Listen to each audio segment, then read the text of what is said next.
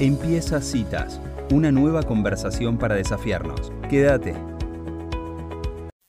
Bueno, inaugurando un espacio nuevo en Citas, tenemos el agrado de tener una maravilla de filósofa del otro lado del micrófono.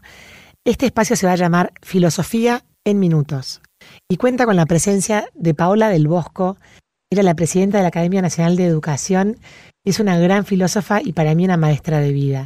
Bienvenida Paola a Citas. Acá estamos Ángeles y Elisa para hablar contigo. ¿Cómo estás? Bueno, gracias por esta presentación, ¿eh? me siento emocionada. Eh, después voy a explicar por qué esto de maestra de vida. Siempre que uno transitó bastante tiempo en el planeta, si más o menos tiene tiempo para reflexionar sobre lo que hizo bien y lo que hizo mal, se transforma en un maestro de vida. Quiero decir que no, es, el mérito de la permanencia, pero bueno, e, este es el comienzo, este es el comienzo. Es el mérito de la permanencia, Paola, y las hace las preguntas adecuadas, porque Creo que si algo nos trae este espacio a, citas y a la vida de la gente que te escucha, es la importancia a veces de poder escuchar esas preguntas que están ahí como latentes en nuestra cotidianidad, ¿no? Porque uno puede vivir haciéndose como que no las escucha, pero esas preguntas están ahí esperando ser atendidas, ¿no? Eh, contame cómo involucras la filosofía en tu vida cotidiana. A, ver, yo hasta diría, daría vuelta a la cuestión, ¿no? Si uno vive con cierto grado de conciencia lo que está viviendo, esas preguntas emergen solas. Eh, Jaspers decía que la filosofía surgía en, momentos eh, extremos de existencia, pero extremo no significa que te estás muriendo, sino podía ser una intensa alegría, la sensación de que esto era lo que vos querías, que finalmente llegaste a donde te habías propuesto. En ese momento se emerge la, la pregunta, ¿es esto? ¿Estoy yo acá? ¿Cómo llegué acá? Podría ser también una exclamación, porque por ejemplo, frente a la belleza, más bien es exclamativa la, manera de ponerte, ¿no? Por eso se, habla de asombro cuando hay algo que supera tus expectativas o también que las completan. Eh, deseabas eso y finalmente es eso. Y ahí hay, en vez de pregunta, exclamación. Pero para el surgimiento de la reflexión filosófica, en el fondo, eh, las dos cosas, los dos aspectos o los dos desencadenantes valen, ¿eh? valen lo mismo. Así que yo diría, en, momentos extremos de la, en momentos cruciales de la existencia, en momentos fuertes de la existencia, emergen esas preguntas. Eh, yo creo que el truco está en no, no acallarlas, es decir, que no haya un ruido que te impida o, o un tiempo totalmente administrado que te impida hacer emerger ese otro aspecto de nuestra vida sin el cual vivimos en automático. Y esto la verdad no, no vale la pena, no vale la pena. Por eso voy a decir una cosa así bien, bien al alcance de la mano. El encuentro con los amigos es eso. Encontrarse con amigos y como suspender la rutina por completo, por más que sean los amigos con los que te encontrás siempre, y puede ser que haya hábitos, pero estar con ellos y como sustraernos del fluir del tiempo administrado que sirve para hacer cosas, ¿no? Mm. Porque estar con amigos es como dejar de hacer, digamos, estás en presencia de ellos. Así que quiero decir que también es, esos pequeños eh, descansos de la vida cotidiana, del trajín, pueden ser un buen desencadenante para preguntas filosóficas o, como dije antes, exclamaciones. Qué bueno es estar acá. Ahora yo te justifico algo del que dijiste gran filósofo y me queda totalmente grande. No sé, estamos acostumbrados que los grandes filósofos son post-mortem, pero sí, sí es cierto es cierto que eh, asombra a la gente que no se dedica a filosofía eh, el hecho de que alguien pueda introducir conceptos filosóficos en cuestiones absolutamente cotidianas. Y, eso creo que le da, ¿cómo te puedo decir?, un aspecto diferente inclusive a lo que haces todos los días, ¿no? a lo que son pequeñas rutinas.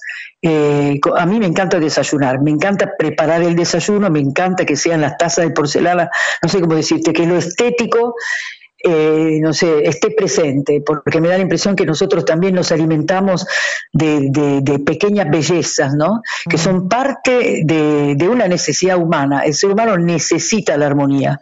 Así que donde todo es feo, qué sé yo, poner algún elemento estético eh, te eleva por encima de lo, de lo brutalmente, no sé cómo decir, vegetativo, ¿no? Alimentarte para no morirte. Es, es, ponerle algo más.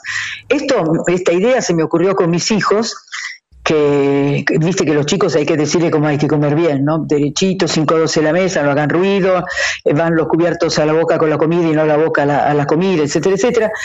Y en un momento determinado empecé a decir, no coman como chanchos, no coman como monos, es decir, usaban un montón de animales. Hasta que uno de mis hijos, y aclaro que no estudió filosofía, tengo unos cuantos de filosofía, pero este no, me preguntó, ¿los monos comen mal? Que es una pregunta filosófica. viste, me jugó en mi misma bandeja. Entonces yo le, le contesté, eh, comen como tienen que comer ellos, porque son monos, en cuanto monos comen bien, pero ustedes no son monos. Y esa pregunta, que era una provocación, por supuesto, y él era chico, habrá tenido nueve años, con él, en el fondo me hizo darme cuenta de que nuestra corporeidad, que la tenemos en común con los animales, claramente, y como ellos necesitamos comer, necesitamos descanso, un cierto grado de temperatura, etcétera, en eso somos muy parecidos. Sin embargo, nuestra corporeidad como portadora de espíritu, se tiene que manifestar como tal, inclusive en esas operaciones en las que nos parecemos a los animales, para marcar la diferencia. Un ser humano come como tal, en, la mesa. Es decir, no come poniendo la boca dentro del, platito como haría un perro o un gato, sino que hace una operación humana en eso de alimentarse. Bueno, perdón, viste como eso también en la mesa, en la mesa llena de gente que comía como monos o perros, se puede aplicar. Bueno, ahora me toca con los nietos, pero bueno, también hay, hay toda una lucha. Qué bueno esto que decís, eh, Paola, de que el ser humano necesita armonía y que nuestra corporalidad es una exportadora de espíritu, ¿no? Con esto te invito al tema de hoy, que es el diálogo interior, el tema que, dijiste que ibas a hablar hoy, que creo que ya lo hiciste, un poco de esta necesidad de armonía, ¿no? ¿Cómo es ese diálogo interior? Mira, yo, eh, eh, ¿por qué quise em-, empezar por este tema? Eh, en mis clases en la facultad, yo doy clase ahora de, de, ontología a estudiantes de comunicación en la Universidad Austral, me doy cuenta que para abrir el tema ético es necesario que toda la persona que tengo enfrente, que son 60, 70, se den cuenta de que tienen libertad. Ellos me afirman con absoluta certeza que somos libres. Me lo sí, somos libres, como diciendo, ¿quién podría poner en duda semejante afirmación? Pero no ejercen su libertad no se dan cuenta cuando la ejercen, no se dan cuenta que la pueden ejercer inclusive en circunstancias donde el entorno te empujaría hacia una determinada conducta y donde costaría un esfuerzo diferenciarse. Mm. Mira, yo eh, todo, lo que, como se dice, los conceptos abstractos me resulta mucho más fácil explicarlo con anécdotas. Se ve que es un tipo particular de filosofía. Puede ser que nunca llegue a la, de la abstracción. Sí, nos encanta ese tipo de filosofía en este programa, Paola, porque justamente es como vemos aplicada la filosofía en, en minutos, ¿no? Sí, tal cual. Entonces resulta que un año habíamos escrito un libro con dos colegas del IAE, y sobre integridad. Un libro que salió muy bien, tanto que recibíamos eso que se llama las royalties, es decir, los derechos de autor, dividido tres, pero bueno, suficiente como para que yo una vez invitara a nueve miembros de mi familia, que eran algún hijo con novia, en fin, el, profesor de música del colegio de los chicos, etcétera, etcétera, a un recital de Eric Clapton, que a mí me encanta, y uno de mis hijos era fanático y es el que me lo hizo conocer. Vino a la Argentina, eh, hizo un no sé qué número de recitales en River, y yo de repente pensé, esta plata que, me, que es extra, en vez de ir al supermercado y comprar maravillas, vamos al recital. Por supuesto no tocó un lugar alto, pero vieron que no importa eso, porque formar parte, ¿no? Mm. El profesor de música estaba encantado, había un, tecladista, tenía tres teclados y él me miraba y dice, ¿qué más puede hacer? Como que había hecho, había cumplido todo, todo, lo que se pueda cumplir con las teclas. Estaba encantado. Eric Clapton tiene una musicalidad increíble, bueno, extraordinario. Eh, yo no he ido a muchos recitales, así que estaba deslumbrada de lo que podía ser esta cosa colectiva, ¿no? Hasta que de repente eh, eh, coreábamos las canciones que ya conocíamos, pero de repente me vi a mí misma o me oí corear cocaine, cocaine. Después dije, no, pará, yo esto no lo voy a corear porque no, no me parece bien. tuve que hacer un esfuerzo por desprenderme de lo que hacía todo el mundo y eso lo pude hacer solamente porque me daba cuenta que no quería poner mi voz al servicio de una sustancia que quizás en pequeña cantidad puede ayudar la oxigenación del cerebro, pero que cuando se transforma en, un hábito, en, cuando es droga, te, te, quita de tu propia autonomía. Pero uso este ejemplo para decir, tuve que alejarme de lo que hacían todos para ejercer mi libertad y pude hacerlo solo por la reflexión. Yo esto no lo voy a cantar, porque como si estuviera aprobándolo. Mm. Ese espacio interior es la garantía de que aún en una muchedumbre que va hacia un lado, vos puedas ir hacia otro lado, si ese lado no te conviene o estás convencida que es algo negativo. Esto es un, eh, probablemente es un ejemplo banal, me doy cuenta, pero quiero decir, muchas veces lo colectivo te puede, y solamente si, si uno tiene el hábito de preguntarse, ¿voy bien? Ah. ¿Digo lo que pienso? ¿Es lo que realmente pienso? ¿Cuántas barbaridades se hicieron por efecto del grupo? Esto en el colegio se ve claramente. Si hay un, líder que, no sé cómo decirte, que empieza una acción de bullying contra un chico, es fácil que lo sigan. Y lo siguen por muchas razones. Primero, porque en general lo que tienen esas iniciativas tienen una personalidad extrovertida que se apoya en otros y logran estar como por encima. Y después, porque el miedo es una buenísima palanca para hacer lo que hace el que te podría hacer daño, así no te daña a vos, ¿no? De nuevo, ¿hay un diálogo interior? No hay un diálogo interior ahí. Es para pensarlo, ¿no? Mm, interesante. Veo que estás pensando. Sí, sí, El silencio, Paola, es que nos dejas pensando con todo lo que nos decís. Bueno, eh, forma parte de esto. Yo, de, de hecho, me he hecho una especie de anotación. Frente a un mundo agitado, eh, continuamente tapado por sonidos. Hay sonido por todos lados. No hay lugares. Cuando uno se va de vacaciones, de repente se sube a la montaña y, no sé cómo decir, oye el silencio. Hay solamente un poco de ruido de viento es un gran descanso para el alma, porque estamos continuamente invadidos por ruidos, algunos los producimos nosotros, nuestra música, eh, los auriculares, o bien la radio, o bien algunos autos que pasan al lado tuyo con una música, con un, ritmo que hace que retumbe todo el aire alrededor. Bueno, e, evidentemente esa invasión te impide pensar. Donde hay mucho ruido no puedes pensar. Eso es claro. Después también hay una enorme velocidad. Hay que llegar y lo más rápido posible. Todo el mundo corre, ves por la calle, si vas mm, eh, por el centro, ves gente esperando un colectivo, otros que pasan con el auto a toda velocidad. Eh, la gente está muy eh, volcada a ese tipo de acciones. Así que, no sé cómo decir, es como que lo exterior primara sobre el interior, lo que tengo que hacer, cómo aparezco, inclusive cómo tiene que ser mi cara.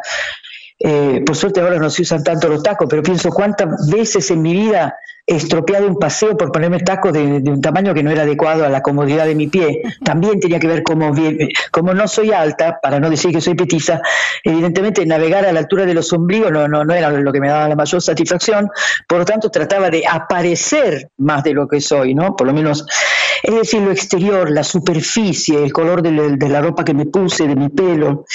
Me importa en eso, en lo externo, la opinión de otros también, lo que digan de mí. ¿no? Esto, todo eso estoy diciendo el acento de una cultura que nos rodea, que es ruidosa, que es hiperactiva, tiene mucho que ver con el modo en que aparecemos. Entonces nos hace, en el fondo, eh, nos somete, voy a decir, a la opinión de otros, a cómo nos ven. Esto es lo contrario de lo que es necesario. No digo que sea totalmente inútil, ¿eh? pero no es buscar ese espacio interior de libertad, de, cierto grado de autonomía, hasta diría de autenticidad. Hay que buscarlo. Yo creo que hay que buscarlo también en los chicos. No sé si lo que escuchan. Si vos te, quedas, es tu hijo menor. El mío, siete.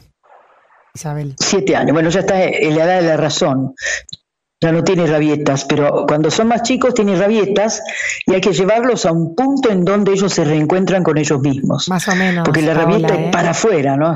La rabieta de ah, Isabel. todavía no le tocó la razón. No, es una rabieta filosófica, es peor, pues la combinación de la razón con la rabieta. Entonces grita, por ejemplo, ¿por qué me tocó nacer en esta familia? O sea, a ese nivel. ¡Wow! ¡Qué impresión! ¡Qué impresión! Me impresiona muchísimo. ¿Ella es la más chica? Sí. Sí, tiene razón. Entonces, yo ahí leo como abuela, ¿no? Eh, está gritando por un espacio propio, porque nacer en esta familia significa nacer última, eso quiere decir. lo demás, ¿entendés? Todo lo demás eh, eh, tiene, no sé cómo decir, su feudo perfectamente armado, y a ella le tocó, le tocó uno muy, muy pequeño, habrá que hacer cosas específicas con ella para devolvérselo, ¿no? para que ella Hola Paola, ¿qué tal? Dale Ángeles, ¿Qué tal? ¿Cómo, estás? Te escuchaba recién. Mucho gusto, muy bien. Y mm, bueno, este espacio interior de libertad, ¿no? Que decías, digo, en el día a día, frente a todo este contexto que también, eh, bueno, explicabas recién, em, como bueno, hacerse, es un hábito, ¿no? El, el, afinar un poco la voz interior y hacerse como el tiempo también para, para poder escucharse, pues yo me imaginaba en un recital, ¿no? Como tan concreto el ejemplo, darte cuenta de lo que estás cantando entre miles de personas, bueno, habla de, de, una conciencia que viene como ejercitada, ¿no? De, eh, como vos decís, como padres enseñárselas a los chicos, pero también en el día a día ocuparnos de, de hacernos escuchar a nosotros mismos, ¿no? Primero, primero, si no, no lo puedes enseñar. Sí, me parece que acertaste. no sé, con tu pregunta estás mostrando que en el fondo e, ese espacio interior también se ensancha. Yo me, mira, te cuento como lo pinto yo en el pizarrón, no soy una gran dibujante, pero sí esto, lee que vos ves a las personas, todas por igual, más o menos, una altura, un metro sesenta, un metro ochenta, un metro noventa, eh, dos ojos, dos, dos, dos orejas, etcétera, etcétera como un esquema que se repite. Sin embargo, el espacio interior no lo ves. Entonces yo hacía como mirado desde arriba, ves todas las cabezas, pero abajo, como abajo de la superficie, ese espacio interior puede ser más grande, más pequeño, más profundo, con más vueltas. En el fondo, nuestra personalidad se cocina ahí adentro. Eh, como te dijera, es el tamaño de la olla en donde vos te cocinás.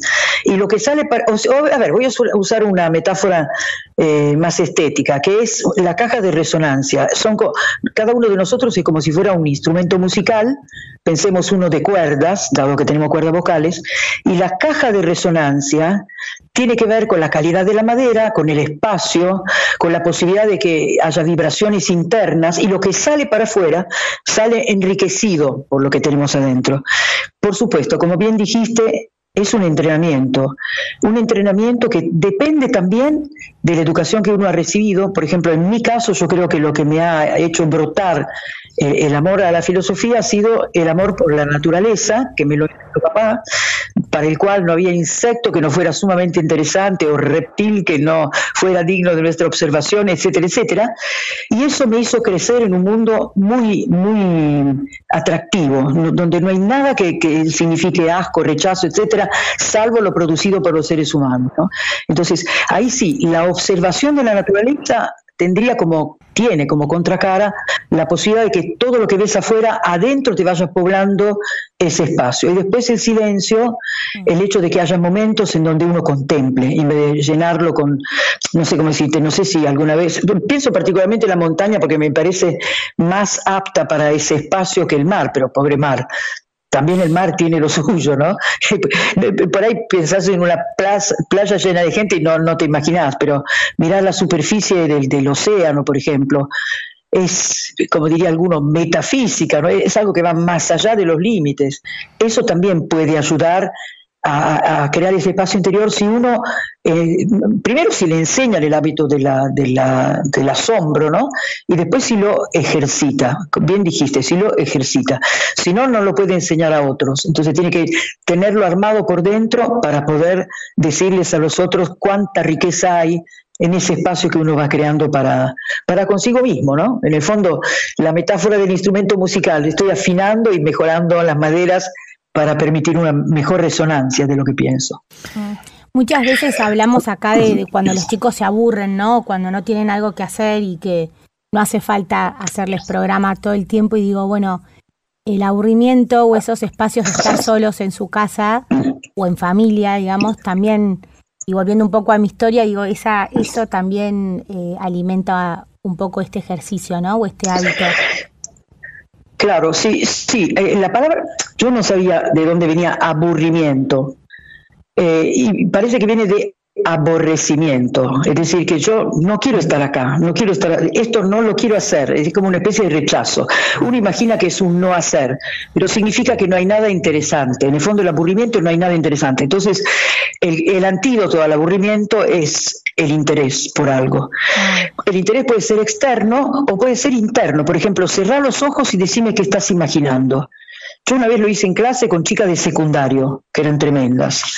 Y vos sabés que salieron una, por ejemplo, una dos fantasías o dos imaginaciones contrapuestas sobre las cuales después trabajamos.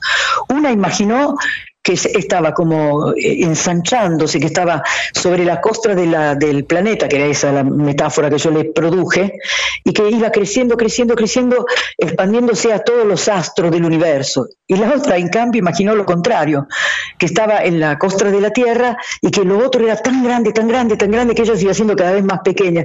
La quiero decir, estas dos sensaciones o dos fantasías en el fondo te hablan de la capacidad del ser humano de ver más allá de sí, o como muy pequeño que puede abarcar todo el universo, entonces lo abarca ensanchándose, o abarca sintiendo que es un pequeño fragmento en algo que lo supera por completo. Mira, porque el lado fue de frenar con la propia imaginación, con un solo en la costra de la Tierra, que fue interesantísimo. Paola, bueno, se escucha un poquito mal, sé que tenemos un problema con el sonido, pero la verdad es que esta columna ha sido interesantísima.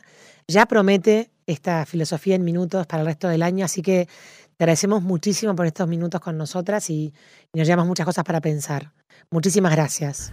Por sus preguntas y gracias. Adiós. Bueno, y sobre el final se escuchaba un poquito mal, pero esto fue Filosofía en Minutos con la gran filósofa Paola del Bosco.